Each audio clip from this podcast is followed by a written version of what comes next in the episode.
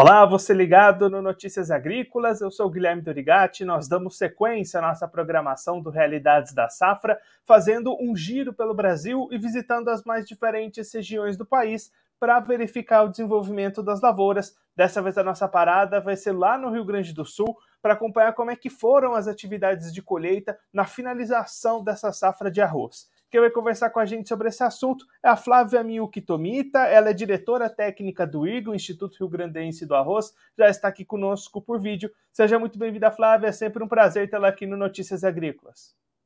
Muito obrigada, Guilherme, bom dia a todos. Uh, vamos fazer um resumo de como foi essa última safra aqui no Rio Grande do Sul, né? A gente terminou, fez a, a finalização técnica, pelo menos, da colheita na sexta-feira passada, e a gente está com os dados agora dessa safra bastante complicada, né, Guilherme? É, Flávio, da última vez que a gente conversou aqui no Notícias Agrícolas foi lá em março, né? A colheita estava acontecendo ainda e você já destacava essas perspectivas de redução na produtividade. A gente acompanhou todo o problema climático aí no estado. Agora, com esses trabalhos de colheita já finalizados, que balanço a gente pode fazer dessa safra em termos de produção e de produtividade? Olha, Guilherme, assim, essa safra foi bastante complicada para o produtor, tá? A gente vem aí de umas três safras uh, que não vem chovendo que deveria, então a gente já estava com déficit hídrico, né? Então, assim, a gente já começa a safra com. não começa com 100%, né? E veio essa estiagem, veio ondas de calor, e ainda para finalizar, a gente teve granizo no final, né? Então, assim, a gente teve perdas. A área semeada do estado foi 90, é, 957 mil hectares, né? Uh, colhida 927. Então, a gente teve uma perda de área de uh, 30 hectares, né? Uh, a gente demorou bastante para soltar esse número de área perdida, né? Os produtores estavam bastante ansiosos, né? É que é muito difícil, né? A gente fala que o arroz é uma praga, né? Uh, em algum momento, a fronteira oeste, que foi a região que mais foi afetada, ela tinha passado os 30 mil hectares perdidos, né? Abandonados, que a gente fala. E ali, lá para o final da safra, começou a chover, o produtor voltou a cuidar daquela área e ainda colheu alguma coisa, né? Então, fazendo um comparativo, claro, com a safra passada, que foi uma safra muito boa, né? E isso ainda faz destacar ainda mais as perdas dessa, né? Na safra passada, a gente colheu uh, 8 milhões 464 mil toneladas, né? Uh, por é, toneladas geral no, de produção.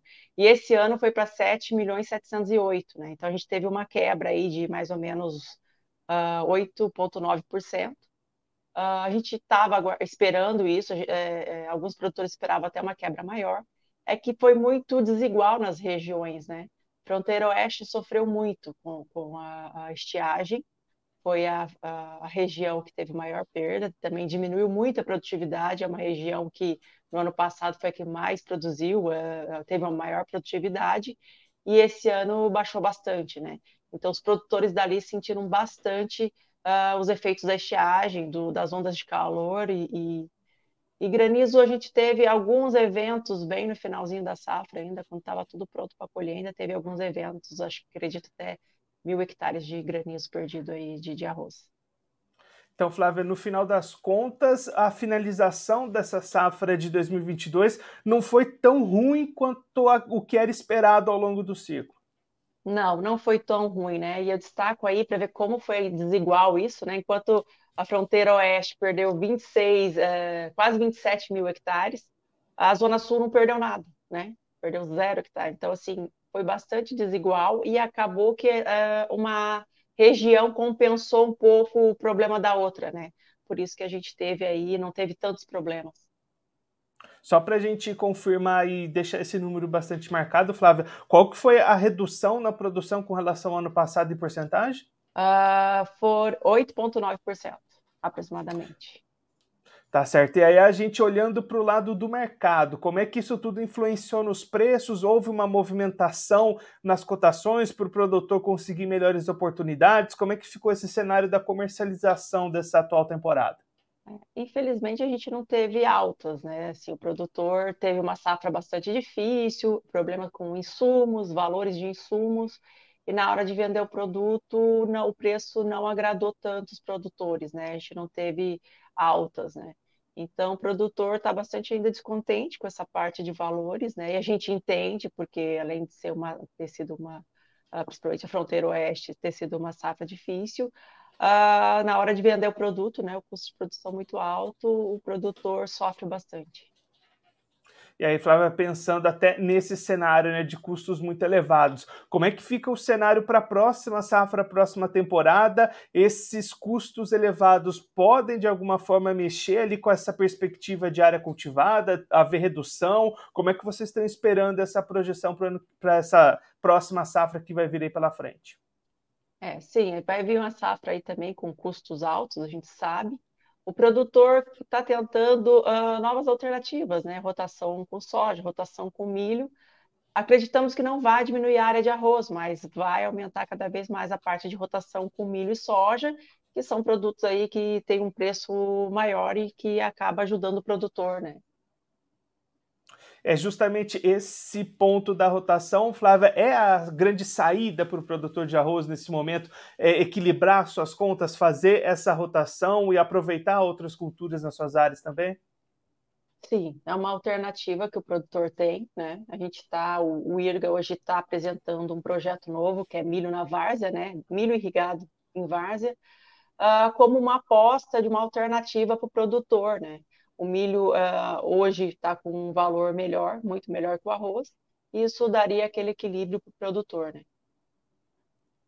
Flávia, muito obrigado pela sua participação, por ajudar a gente a entender todo esse cenário da safra de arroz, essas perspectivas também para o futuro. Se você quiser deixar mais algum recado, alguma mensagem final para quem está acompanhando a gente, pode ficar à vontade.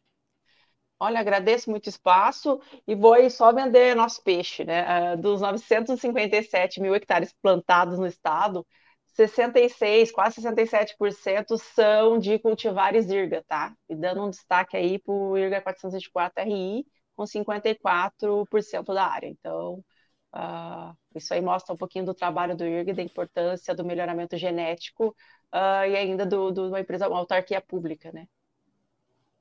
Flávia, mais uma vez, muito obrigado pela sua participação. A gente deixa aqui o convite para você voltar mais vezes, a gente seguir acompanhando esse desenvolvimento, esses trabalhos de plantio das lavouras aí para o arroz no Rio Grande do Sul. Obrigado, até a próxima.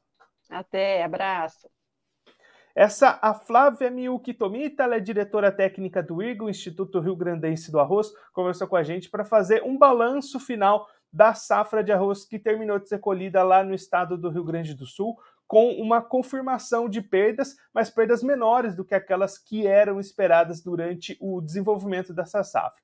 Produção total ficou 8,9% menor do que a safra passada, e aí a Flávia explicando que algumas regiões perderam mais, outras acabaram compensando essa situação, houve menos hectares abandonados do que era esperado durante o ciclo, essa produtividade também foi melhor do que esperado com algumas regiões compensando outras, e aí, diante de todo esse cenário, essa queda de 8% com relação à safra passada, e aí, produtores preocupados do lado do mercado, custos de produção bastante elevados nessa e também na próxima temporada, e preços de venda do arroz que não têm acompanhado muito essas elevações de custos. Diante disso, a recomendação do IGA é que o produtor invista cada vez mais na rotação de culturas, utilize a produção de soja, também projetos com milho irrigado nessas áreas de arroz, para tentar diversificar suas atividades e conseguir mais rentabilidade para equilibrar as contas ao longo do ano. Esse tem sido, inclusive, um projeto realizado lá pelo IGA para estimular o produtor de arroz